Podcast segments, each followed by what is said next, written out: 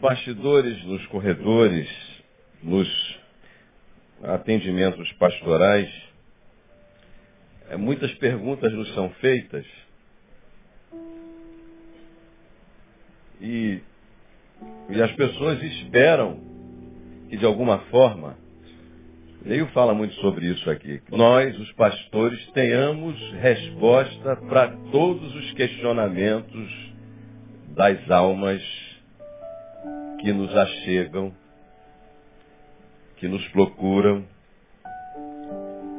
Eu não sei de onde é que tiraram essa ideia. Eu acho que é uma, a culpa é nossa. De maneira que quando alguém quer tomar uma determinada decisão, ela procura, geralmente, alguns procuram um pastor, vou, vou, vou para aconselhamento, gabinete. Aí marca. Pastor, é isso, isso, isso, o que é que eu faço?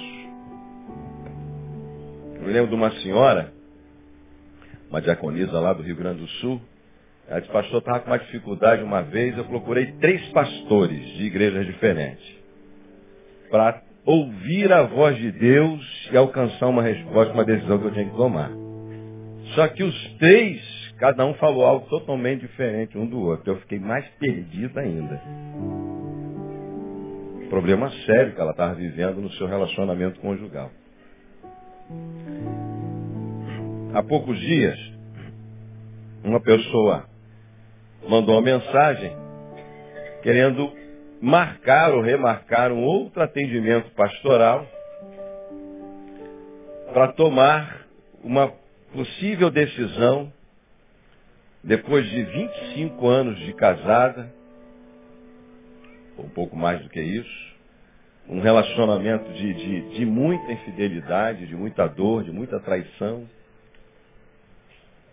E a mensagem que a pessoa manda é a seguinte, olha, eu faz parte de outra igreja, meu pastor diz isso, minha família diz isso, meus amigos diz isso, eu queria ouvir a sua opinião. Eu disse, eu não vou lhe dar opinião nenhuma.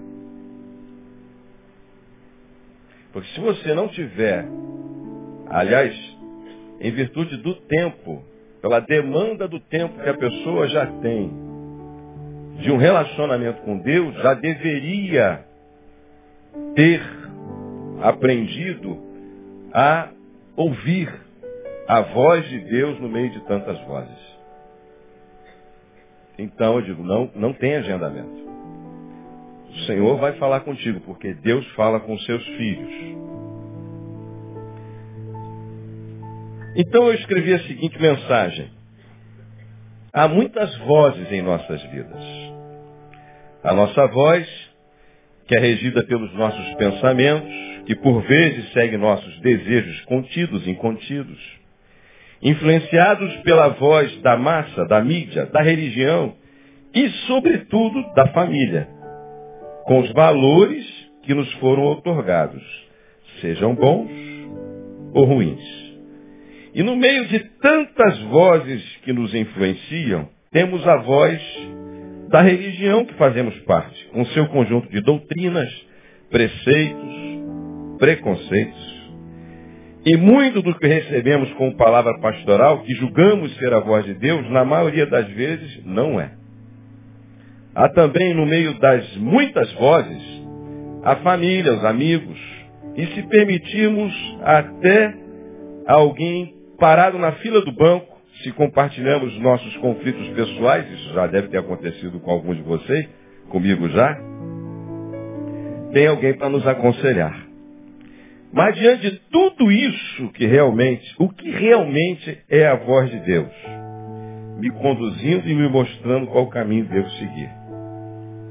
Então, o menino Samuel, texto que eu já li aqui, vou repetir, ouvindo a voz de Deus, parte 2, aprendeu isso quando era bem pequeno ainda. E lá em 1 Samuel, no capítulo 3, no versículo 10, diz assim, Depois Veio o Senhor, parou e chamou, e chamou a Samuel, como da outras vezes. E Samuel respondeu, Fala, Senhor, porque o teu servo ouve. Lição básica no início do ministério de Samuel. A mais básica de todas. E a voz era tão audível e tão clara que ele acordou por várias vezes o menino e foi até Eli dizendo assim, olha, o senhor me chamou? Eu disse, não, não chamei. Pode voltar a dormir, não chamei não. E aconteceu de novo, Samuel, Samuel, ele foi lá de novo. Você me chamou? Eu digo, não, não chamei. Volta para o seu lugar. E aconteceu de novo, então Samuel, ele entendeu que era o Senhor. Ele disse, quando você ouvir essa voz de novo, você diga assim, fala Senhor, que o teu servo ouve. Mas diz o texto, lá no capítulo 3 de 1 Samuel, que eram raríssimas as manifestações da palavra de Deus. Raras, pode ler lá, eram as manifestações da palavra de Deus, o ouvir a voz de Deus, uma direção de Deus naquela época. Eram raras. E eu fico perguntando, por que eram raras? E se não é a mesma coisa nos dias de hoje? E por que eram raras? Muito simples. Porque Samuel, que é considerado um dos últimos juízes, ele viveu numa época em que o povo, depois da posse da terra prometida, depois que ocupou o lugar da bênção, da promessa de Deus, eles se afastaram do Senhor completamente. E eles viviam muitos anos fazendo tudo de abominação que Deus havia falado através dos seus servos para não fazer, e eles faziam. E só quando a coisa estava muito ruim, mas muito ruim, esse é todo o ciclo do livro de Juízes, você vai ler, mas muito ruim mesmo, é que eles clamavam ao Senhor por um libertador que é chamado de juiz. Então Deus levantava alguém, como levantou tantos eles, dentre eles Sansão, dentre eles é, Gideão e tantos outros, dentre eles Débora, para libertar o povo da opressão e do, do, do cativeiro que eles se encontravam. E da pressão e opressão que se lhe, se lhe acometia. Então, ah, por que, que Deus não fala mais? Porque ninguém mais queria ouvir. O que já estava determinado, o que já estava dito através dos patriarcas, através de Moisés, através de Josué, já não estava sendo observado. Você percebe? Que lá no livro de Josué, Josué conclama o povo diz o seguinte, olha, eu tomei uma decisão. Ninguém está interessado nas coisas de Deus. Mas eu quero dizer uma coisa para vocês. Eu e a minha casa serviremos ao Senhor. Pronto. Na minha família mando eu. Eu quero dizer uma coisa para vocês. Eu e a minha casa serviremos ao Senhor. Ninguém mais quer servir, ninguém mais quer ouvir. Eu e minha casa serviremos ao Senhor. Então eram raras. Por que, que eram raras? Porque ninguém queria ouvir. Por que, que eram raras? Porque só buscavam o Senhor em momentos de grande crise e necessidade. Agora eu pergunto para você, isso difere alguma coisa nos nossos dias? Não. Os momentos em que mais buscamos a Deus continuam sendo os momentos de dor, os momentos de adversidade, os momentos em que estamos diante de problemas e situações dos quais nós não conseguimos resolver. Aí buscamos o Senhor. Quando estamos diante de uma enfermidade em que os médicos não conseguem mais trazer a cura, buscamos ao Senhor. Quando nós tentamos de tudo e o tudo que nós tentamos se tornou em nada, não deu certo. Depois que a gente quebra a cara. Ora, Jonas, diz o historiador, diz o livro, a palavra, que ele só orou ao Senhor depois, no terceiro dia que ele estava dentro da barriga do grande peixe. Ele não orou nem no primeiro, ele orou no segundo. No terceiro ele disse assim, pô, já que eu não morri mesmo, eu queria mesmo era morrer. E eu estou aqui, ele disse, Deus, então me tira daqui. Foi vomitado na beira da praia. Então não é diferente. Eu poderia dizer para vocês, com certeza, que eu já vivi essa etapa na minha vida. Uma, durante algum tempo da minha vida, ah, Deus, a fé que havia em mim, ela era buscada, e ele era buscado, e ela era manutenida para suprir as minhas necessidades, para resolver os meus problemas. E o melhor de tudo, não é o pior, o melhor de tudo é que Deus ouve. E que Deus responde muitas das vezes, mesmo assim. Mesmo ele sabendo que a gente não tem nenhum interesse em si nele próprio. Foi assim que ele curou dez leprosos. Os dez vieram a ele. O que vocês querem? Nós queremos ficar curados. Você pode ir. Os dez foram curados.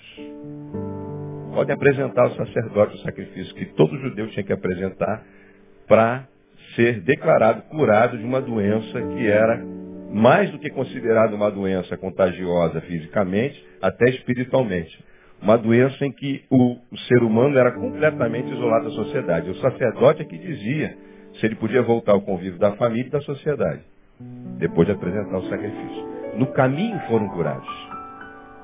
E deveriam cumprir a lei. Um deles entendeu que Jesus era muito maior do que o cumprir a lei. Parou e voltou. E disse, eu vim lhe agradecer, Jesus. Senhor primeiro, e Jesus disse, a tua fé, a de todos curou. A tua fé te salvou.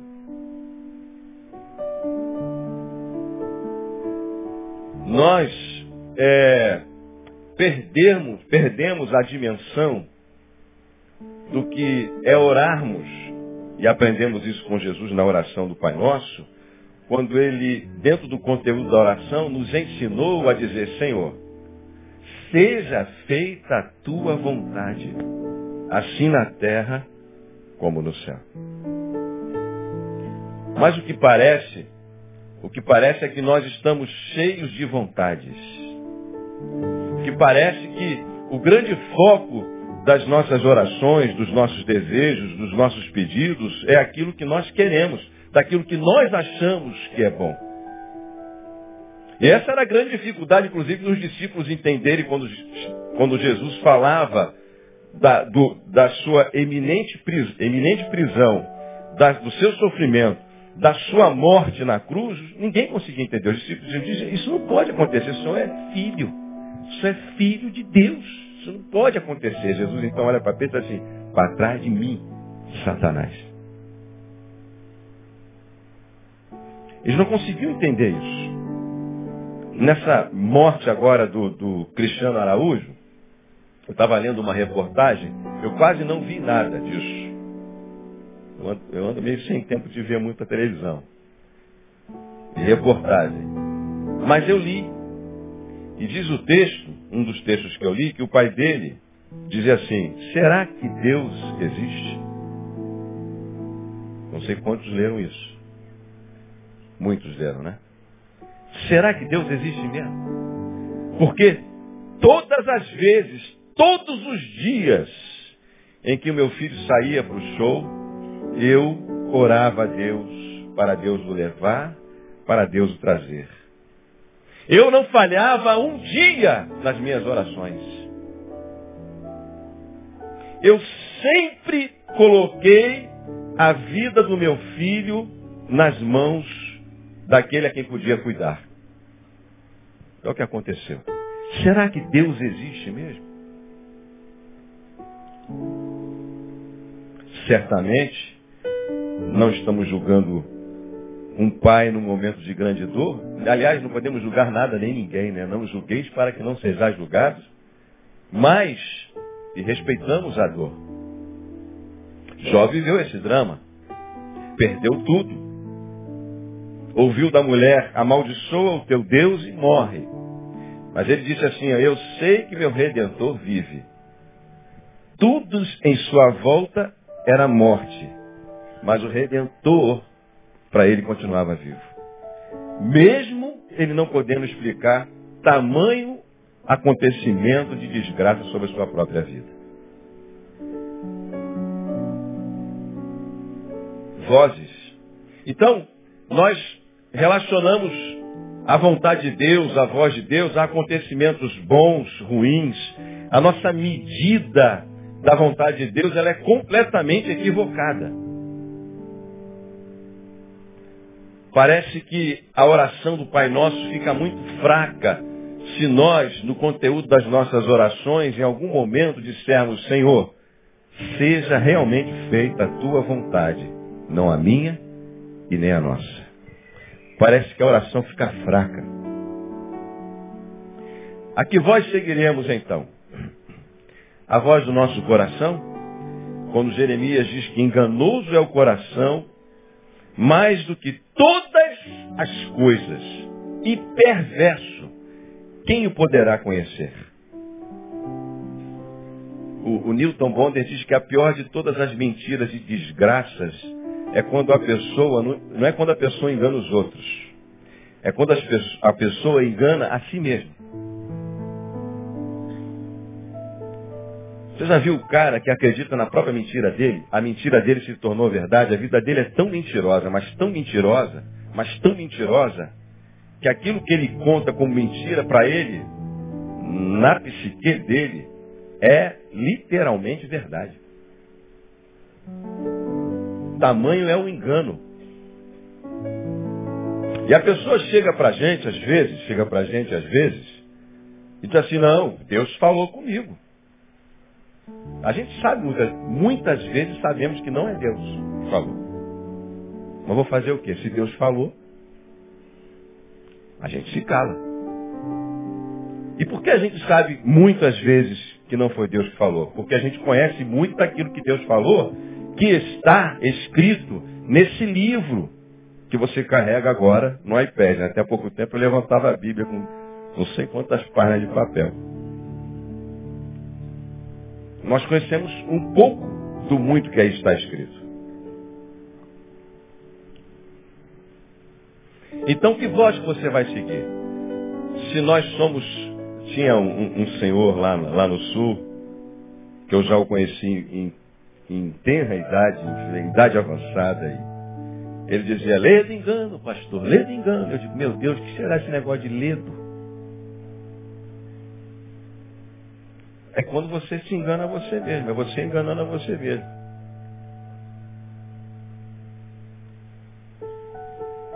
Nós confundimos as vozes. Na verdade, você não sabe nem quando um pensamento é seu, como, como Pedro não sabia. O Pedro nem se deu conta que a construção da sua fala, gerada na sua mente, foi uma construção diabólica. Ele falou naquele momento com Jesus como se a construção daquilo que ele estava dizendo era dele. Por termos um coração enganoso, olha como é que é complicado o negócio.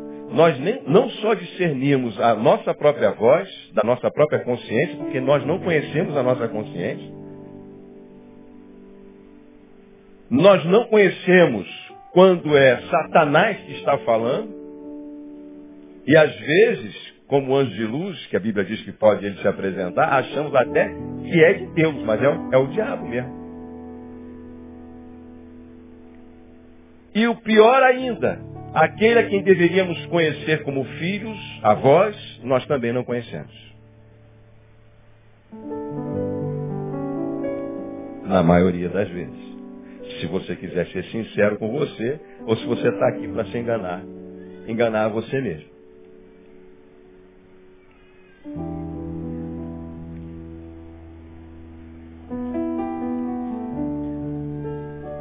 Que voz você está ouvindo? A voz de um amigo? A sua voz? A voz de um amigo?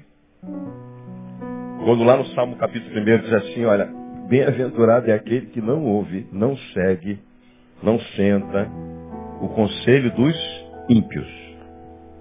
De quem que você está recebendo conselho? Aquele camarada, é Fernando Rassum, aquele camarada gordo, é Fernando o nome dele? Não, como é é? Leandro. Ele faz umas brincadeiras com a religião muito engraçadas. Chega um determinado lugar e diz assim, a fulana vai abrir teus caminhos. Mas, mas essa senhora que vai abrir meus caminhos está numa miséria danada.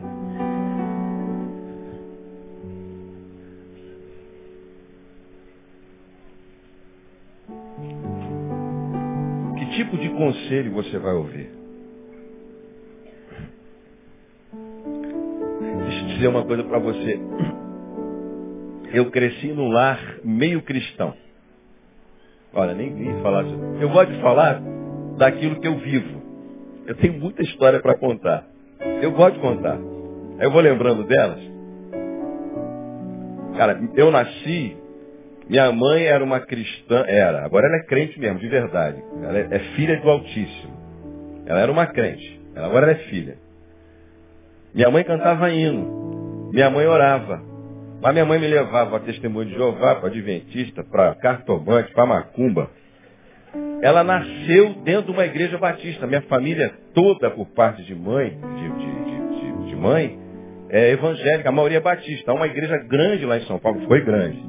Lá em São Paulo, agora está com dificuldade lá. Grande. Começou na sala da, da, da uma casa de um tio meu. Minha mãe cantava hino, me levava para Macumba. Uma vez ela me levou para Macumba. Eu não sei por que, que ela foi lá na Macumba aquele dia, eu estava lá. E aí tinha um mico lá, olha só que história engraçada. Tinha um mico, eu estava brincando lá e esse mico estava preso com uma corda. Uma corrente, mas ele tinha uma certa área de movimentação. Aí eu resolvi brincar com, meu, com um menino que estava lá. É, quem chegava mais perto do bicho. Eu ganhei. Bem, se você chegar perto de mim e olhar aqui no meu nariz, tem uma marca. Isso foi um mico.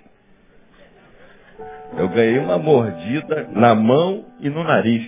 Você sabe que essa região aqui de cima sangra muito. Olha, não tem como esquecer disso. E o pior de tudo é que a mulher lá incorporada disse o seguinte: minha mãe disse assim, meu marido vai me matar. Eu fui para um lugar que ele não sabe, sabe que meu pai não era cristão. E a entidade disse lá, quando você chegar em casa, ele vai rir. Eu digo assim, pô, pro meu pai rir vai ser ruim. E não é que ele riu mesmo? Você está rindo? As forças ocultas que nos cercam, a gente não. A gente brinca com elas. E não é que ele riu mesmo? Assim eu cresci. Até um dia que alguém finalmente, uma senhora, dona Teodomira, uma senhora baixinha, negra, com a pele toda enrugada, quando eu tinha nove anos de idade, estudava com o neto dela que ela criava como filho, convidou a minha mãe para ir numa igreja batista. Ela, ah, sim, igreja batista. Saudosa memória. Então eu fui à igreja pela primeira vez, batista, com nove anos de idade. Meu Deus do céu. Irmãos, aquilo era tão bom.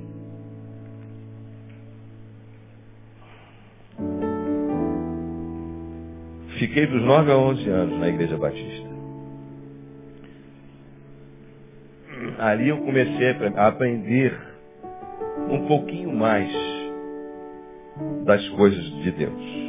Ali eu conheci o Mauro, que é meu amigo há, há quase 40 anos. Há faz tempo. Precisamos aprender a ouvir a voz de Deus. Você pode também, como eu falei, no meio dessas vozes, achar que todo pastor, todo profeta tem a palavra de Deus. Aí você vai seguir isso literalmente. Sabe? Mas existe um texto aqui de Jeremias que diz assim, assim, Jeremias 23, 16, diz o Senhor dos Exércitos, não deis ouvidos às palavras dos profetas que vos profetizaram a voz, ensinando-vos vaidades. Falam da visão do seu coração, não da boca do Senhor. Dizem continuamente, continuamente aos que desprezam a palavra do Senhor, paz tereis. E a todo o que anda na teimosia do seu coração dizem, não virá mal sobre vós. Só tinha um profetizando a palavra de Deus, era só Jeremias, irmão. Todo mundo falava o contrário. Tentaram matar ele várias vezes. Porque todos os outros profetas só diziam coisa boa, aquilo que o povo queria ouvir.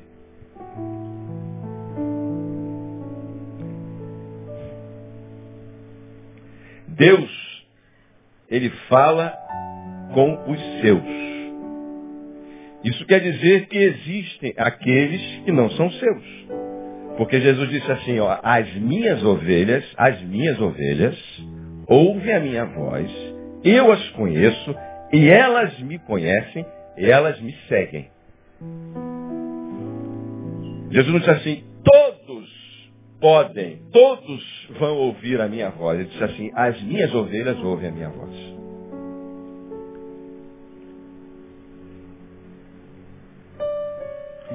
E aí, alguém falou sobre isso, não sei se foi hoje. Domingo de manhã, hoje de manhã, Denilson falou. Se cria uma relação de dependência para você achar que você precisa. Quando na realidade o véu já foi rasgado, quando na realidade o Senhor é o nosso pastor, é Ele que nos guia, é Ele que, que fala aos nossos corações. Através de quem Ele quiser também, inclusive. As minhas ovelhas. Agora eu pergunto. Aí você pode perguntar. Bom, mas se eu não estou ouvindo, se eu estou diante de uma situação, de um problema, digamos que você veio aqui hoje para resolver um problema, para receber de Deus uma resposta para uma situação específica a respeito da sua vida. Que sabe você esteja aqui hoje e seja uma dessas pessoas. E aí, depois dessa metade de palavra, Deus fala com os seus, você assim, mas Deus não tem falado comigo. Nem uma, adolescente me procurou há poucos dias, pastor, eu estou com um problema. O que, que foi? Eu, eu nunca recebi uma palavra profética, ninguém nunca liberou uma palavra sobre a minha vida. Uh, Deus nunca falou comigo, Ele não fala comigo, eu acho que Ele não me ama, Ele não me quer. Uh, como é que é isso? Aí ela olhou assim e disse, tem, tem que ler a Bíblia mesmo para ouvir a voz de Deus? Já me disseram que não, porque tem Enoque andou com Deus e Deus o tomou. Ler a Bíblia? Também. Aí eu me lembro do, do, de uma história que nós ouvimos aqui, de um, de um, de um jovem discípulo que perguntou para o seu mestre, mestre, como posso fazer para ouvir ou ter mais de Deus. Aí o mestre pegou o cara e estava na beira de um riacho, né? mergulhou o cara lá dentro do riacho. Mestre, o que, que aconteceu? mergulhou o cara de novo. O que aconteceu, mestre? mergulhou o cara de novo. Mestre, o senhor ficou zangado com a minha pergunta? Ele, não. Eu estou querendo dizer para você que Deus você vai encontrar da forma como você deve encontrar, no mesma, na mesma proporção do desejo que você tem de respirar esse ar que lhe faltou.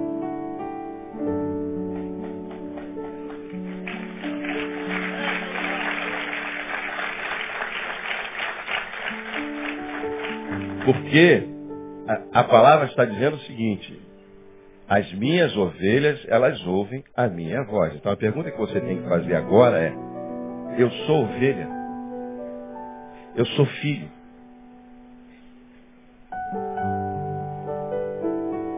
Essa é a pergunta que você tem que fazer. Não é se você aprendeu a orar, não é se você passou pela classe de batismo, não é se você já é batizada, não é se você tem 30 anos de, de fé cristã. Olha que minha mãe tinha muito tempo de fé cristã e de batizada. Cantava hino e declamava na igreja.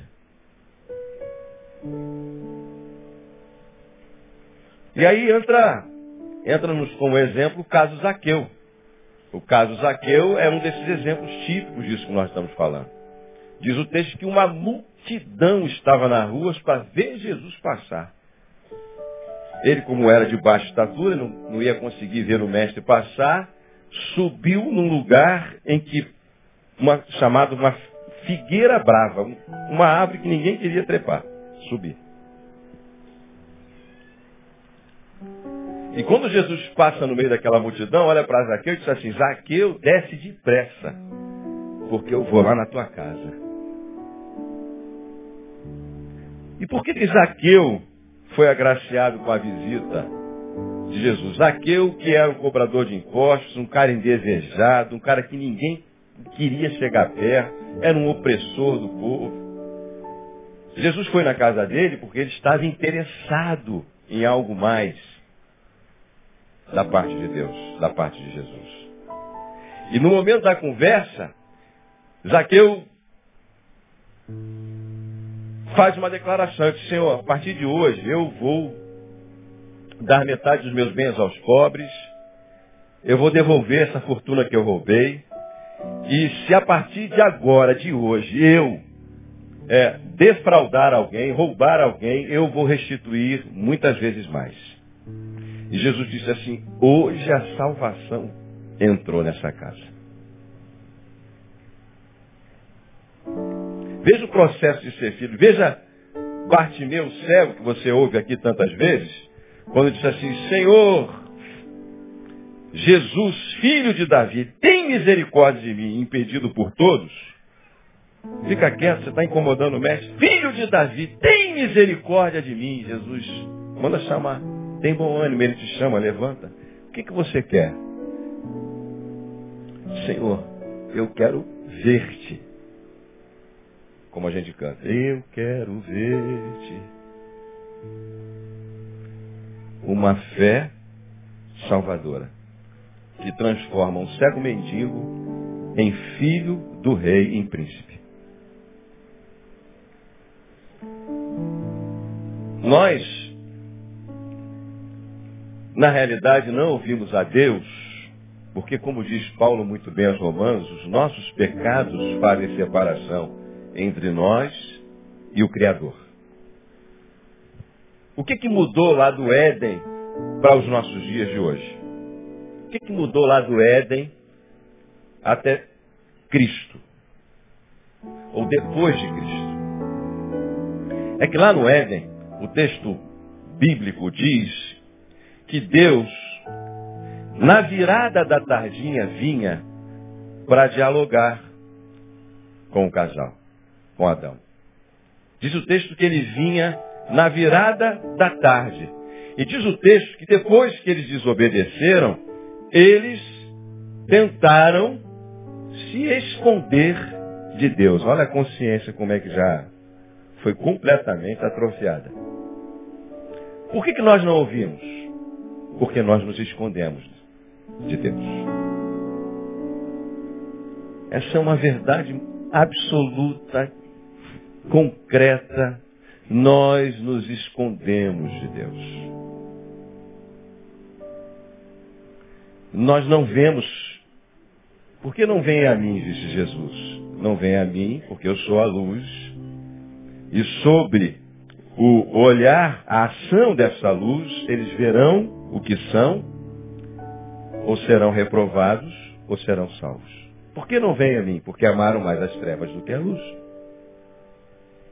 Agora, o que, que mudou de Gênesis? Mudou de Gênesis que Deus, em Cristo, não é um Deus que vem nos visitar. Ele nos faz, faz em nós morada.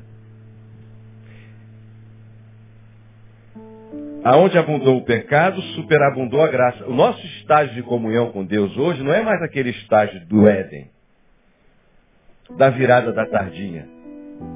Porque a palavra de Deus diz que Cristo em nós, ele faz morada. É ser estar. É um relacionamento diário. Não é o Cristo que vem para resolver um problema da história da minha vida. É um Cristo que diz assim, ó, eu estarei convosco até a consumação dos séculos. E como é que eu sei, nos momentos difíceis da minha vida, que Deus está comigo? Como é que eu sei que no momento como esse que foi citado aqui, do pai desse menino que morreu, eu sei que Deus está comigo? Porque ele disse, estarei com você até a consumação dos séculos. Porque eu sei que ele está comigo se eu estou cheio de problemas e dificuldades que eu não sei resolver? Porque eu sei que ele está comigo quando eu tenho uma enfermidade e eu não vejo a cura dessa enfermidade chegar depois de orar tanto. Porque eu sei que Ele está comigo. Porque Ele disse: Estarei com vocês até a consumação dos séculos. Eu não estarei só com vocês, eu estarei em vocês.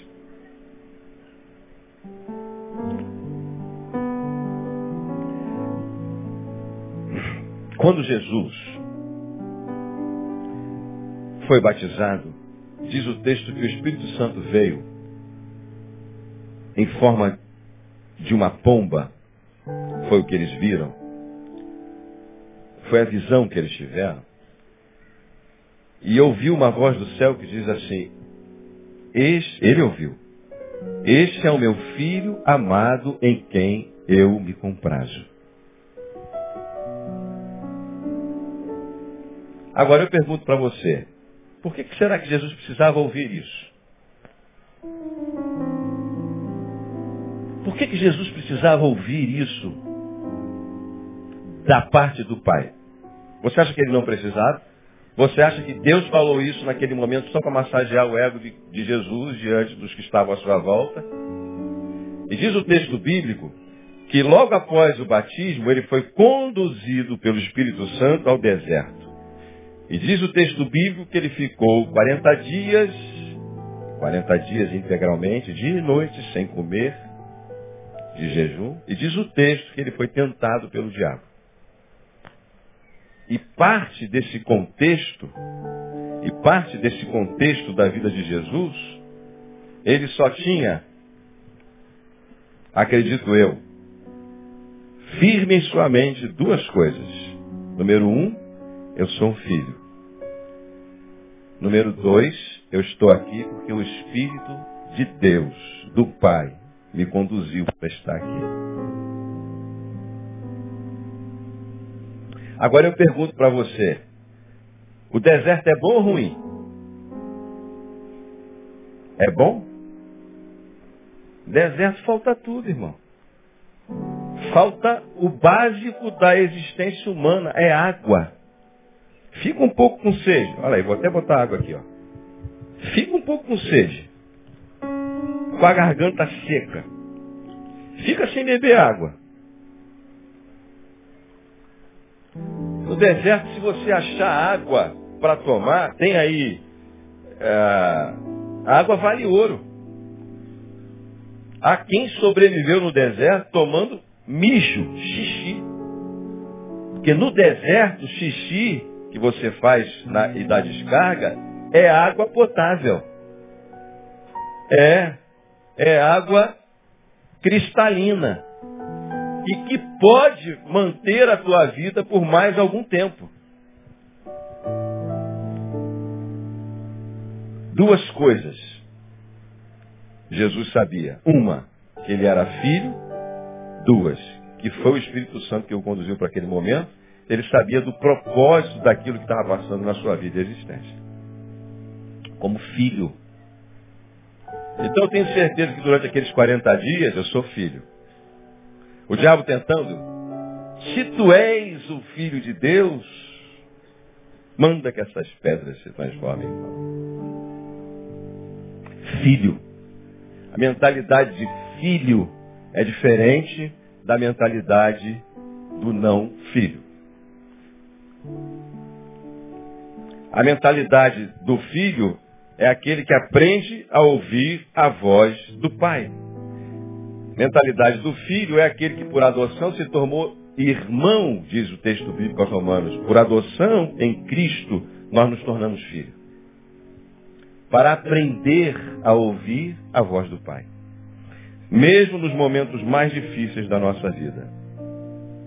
Então, nós não temos respostas para tudo. Mas eu tenho certeza, posso dizer para você, que isso responde muita coisa.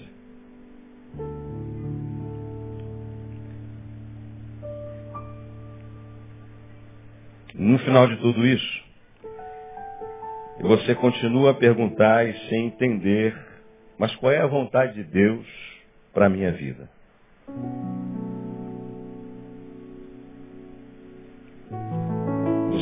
Entender que aconteça o que acontecer, você é um filho amado do Pai.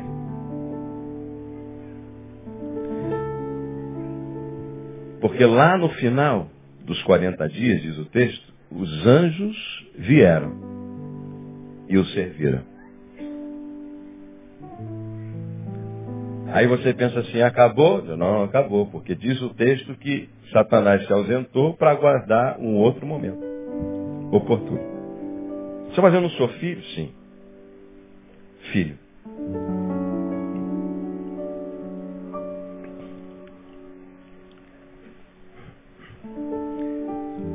Então,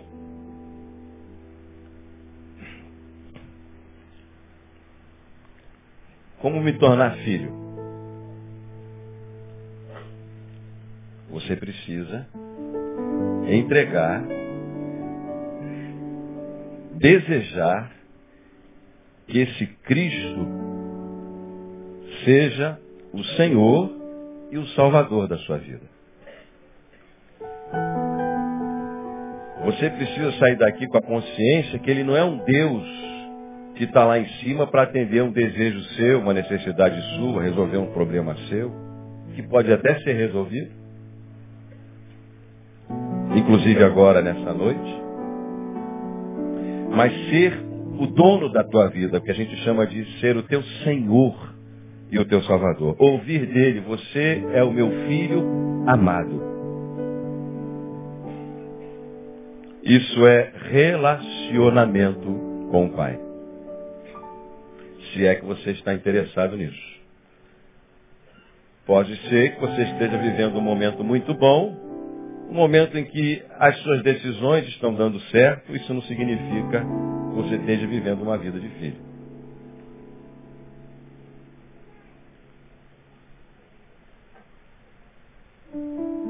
E às vezes, muitas vezes, a adversidade vem porque Deus nos quer receber como filho. E essa é a única maneira, a única linguagem, o único modo de chamar sua atenção para Ele. Para você parar de ser tão imediatista. A palavra de Deus aos Coríntios diz assim, mas se nós, Paulo a igreja, esperamos em Deus, ou esperarmos em Deus, somente para esta vida, quando ele fala da ressurreição, dos homens, dos seres humanos, nós somos os mais dignos de lástima.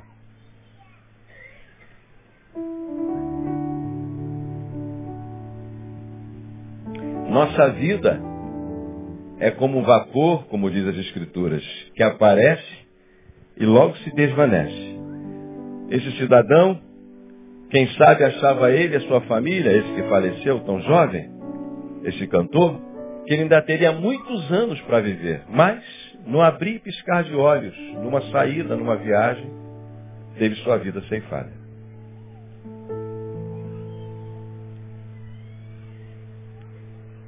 Então,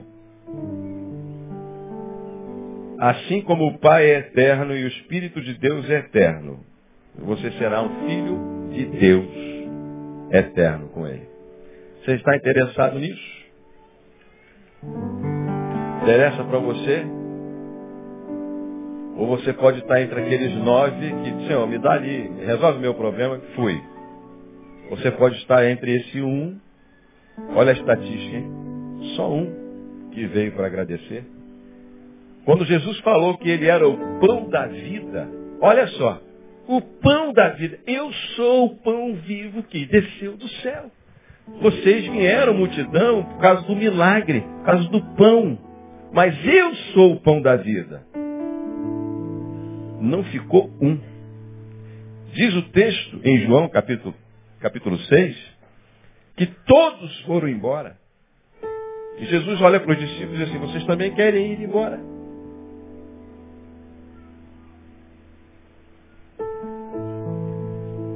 E aí Pedro diz assim, para quem iremos nós?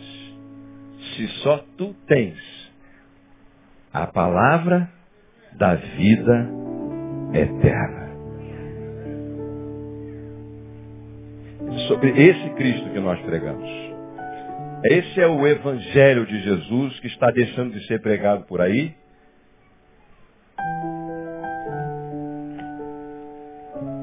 Em alguns casos, esse Cristo está sendo tão deixado de pregado por aí, esse Evangelho, que em alguns lugares já está se tornando maldito, anátema, que não dá nem para aconselhar algumas pessoas que têm como religião uma religião cristã. Eu já recebi uma senhora aqui que ela fazia parte de outra igreja, que ela estava com um problema.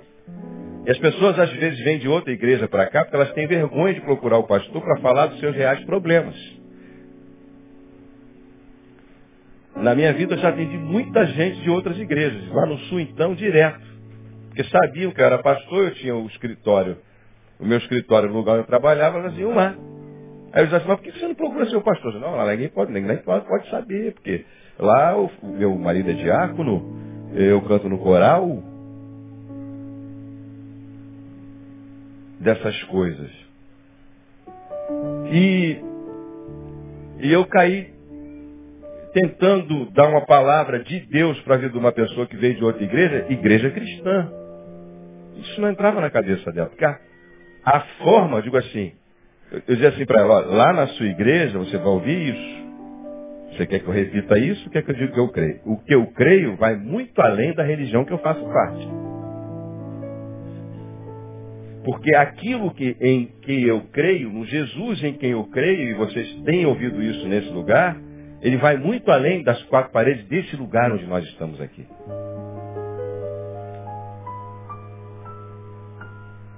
Se o, o, dia que você ouvir que a verdade de Deus está só aqui, está aqui, nós já, deix, já nos tornamos mentirosos e falsos profetas.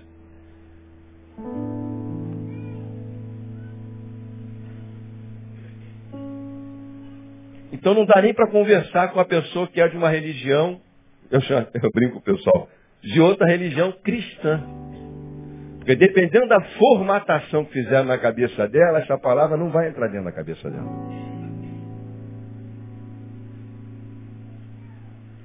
Eu já nem, quase que nem tento mais. Digo, não, vai lá, vai lá, procura o seu pastor. Procure sua igreja. Você está submisso aqui. É aquele julgo que você resolveu abraçar, carregue teu julgo. Não posso te ajudar. Porque você não crê da mesma forma. Era a mesma coisa com Jesus e os judeus. A forma como Jesus, que era a manifestação mais do Deus a quem eles viam como pai, eles diziam, mas eu e o pai somos um. Cadê que eles entendiam isso? Eu e o pai somos um. Olhavam para Jesus, né, filho de José o carpinteiro. Veio para os que eram seus, mas os seus não o receberam, mas a todos quantos o receberam, deu-lhes o poder de serem feitos, de serem chamados, feitos, chamados, filhos de Deus. Você tem que sair daqui com a consciência que você é filho. E o filho aprende a ouvir a voz do seu pai. Como o filho que está no ventre da sua mãe e dizem os cientistas que ele já consegue identificar a voz do seu pai, a voz da sua mãe em algum dado momento da sua existência. O filho aprende a ouvir a voz do pai. É isso que eu quero que as pessoas entendam. É isso que Deus quer que as pessoas entendam. Eu não quero, como pastor, estar num lugar que não é meu.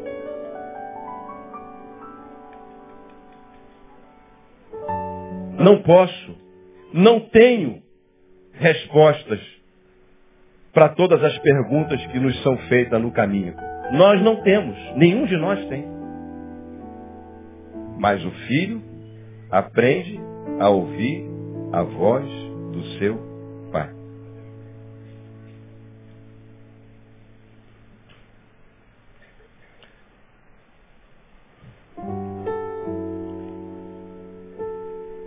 É, Jesus.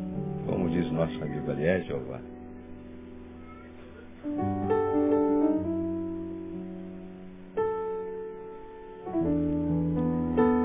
Deu para entender?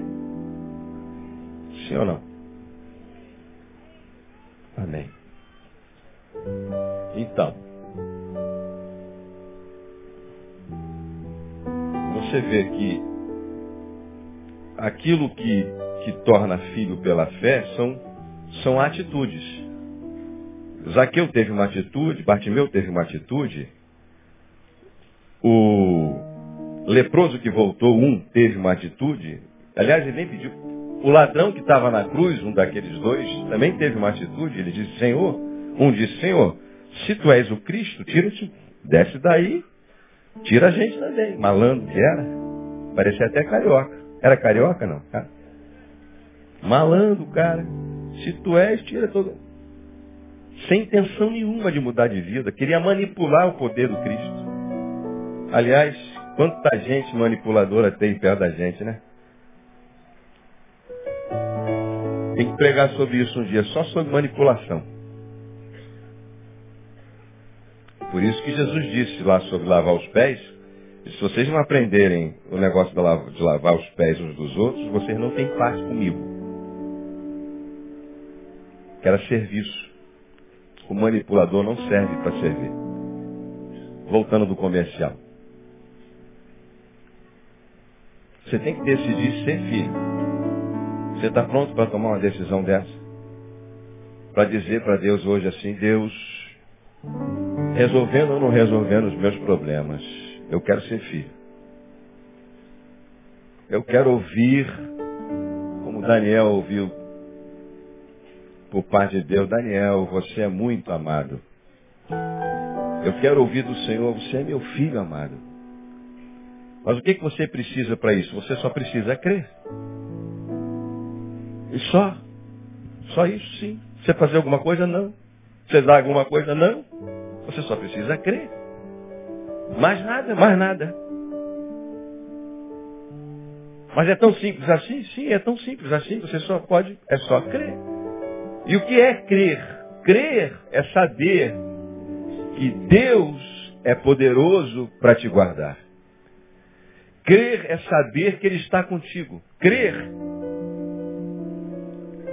é você saber que se você tiver mais ou menos na proposta que Satanás fez para para Jesus, ó, você pode pular porque está escrito, aos teus anjos dará ordem a teu respeito para te guardar. Jesus disse, não tentarás o Senhor teu Deus, então não é para fazer.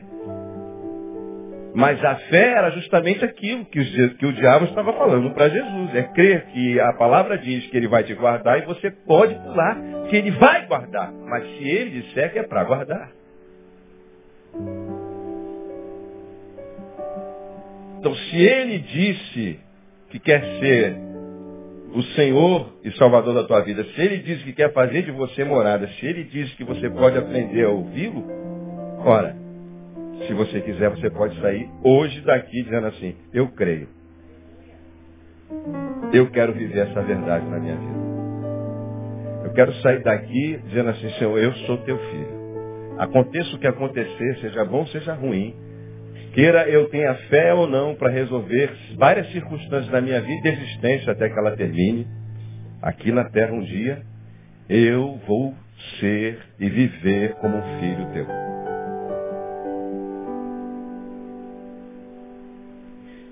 Se você quer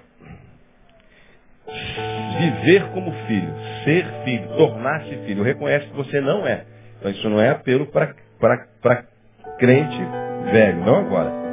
Mas se você entendeu a palavra pregada, que toca na sua mente, na sua alma, e você quer viver como filho, quer ser filho.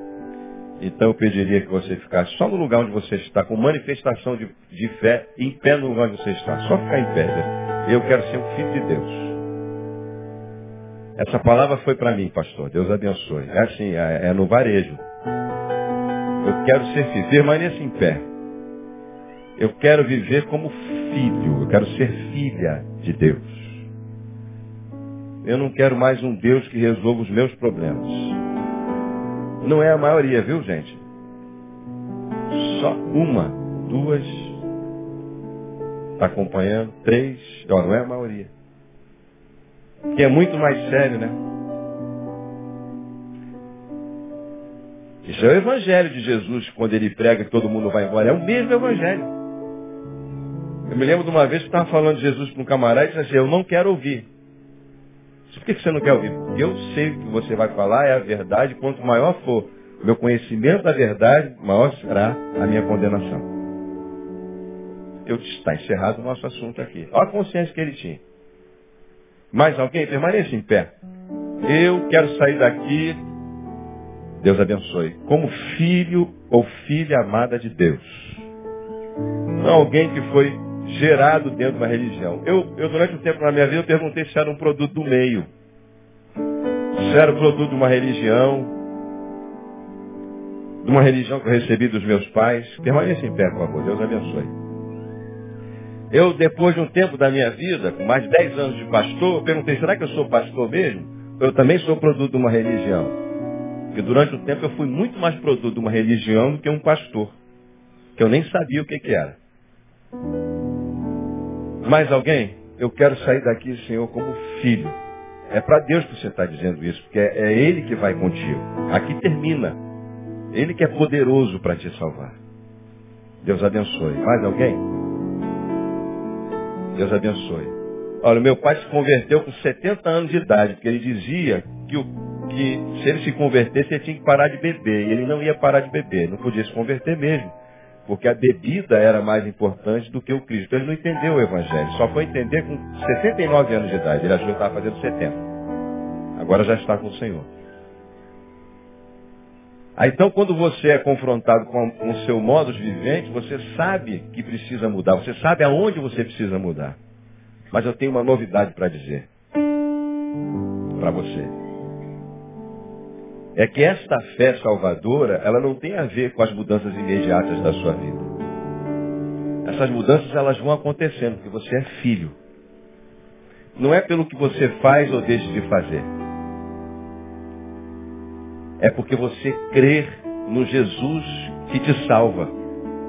Isso quer dizer que você é impotente para resolver o seu problema de alma. Só Ele pode resolver. Ninguém pode resolver o seu problema de alma. Não tem a ver com o que você vai fazer. As pessoas perguntam para mim, pastor, é para dar o dízimo do líquido ou do bruto? Está preocupado em fazer o certo e o errado. Isso não é relacionamento de filho. Isso é relacionamento da lei. Eu nem gosto de responder isso.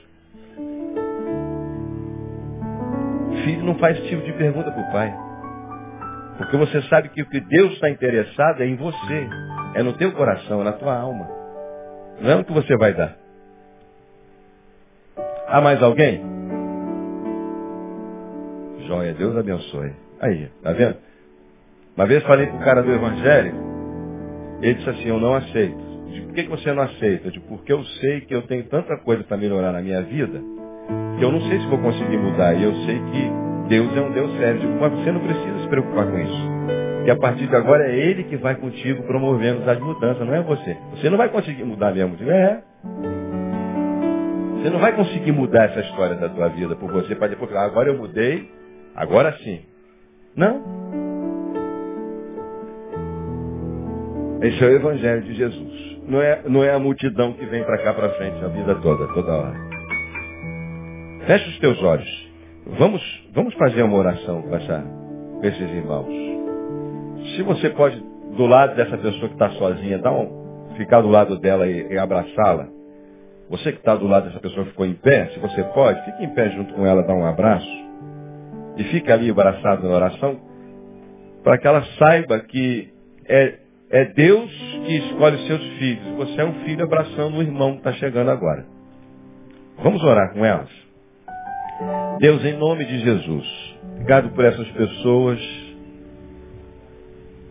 que, num ato de fé, disseram, Senhor, eu quero ser teu filho. Quero ser tua filha. Só filho, filho, filho amado. Filho amado do Pai. Essa fé salvadora, essa fé que regenera, que transforma nossas vidas. Abençoamos, intercedemos juntos por elas agora, para elas permaneçam, como diz João. Permanecer em mim, e ele disse, eu permanecerei em vós. A palavra diz, sem mim nada podeis fazer. Que seja assim, que aprendamos a ouvir a voz do Pai. Em nome de Jesus. Em nome de Jesus. Amém e amém. Graças a Deus, ainda tem um pouquinho de tempo. Você pode se assentar? Você pode aplaudir o Senhor por essas vidas